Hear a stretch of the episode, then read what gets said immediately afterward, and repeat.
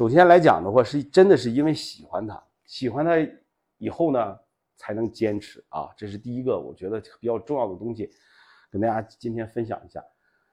因为坚持了，所以呢能够得到成长。因为我天天在做文案，天天在发布东西，天天在发布内容，啊，就包括我们的学员们也是一样啊，天天在发布内容。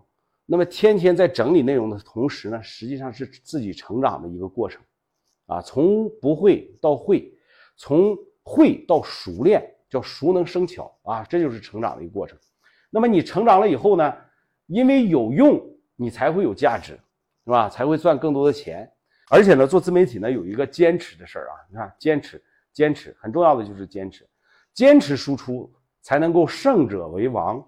胜者为王是什么意思呢？这个不是胜利的胜，是剩下的胜。跟我同期在学自媒体的这些啊朋友们啊，大概有一百多个。等着我做到两年以后，基本上就剩下我自己了。那我在这个行业里面就是突出者，对啊，因为我持续的从业，这就是胜者为王的一一个意思啊。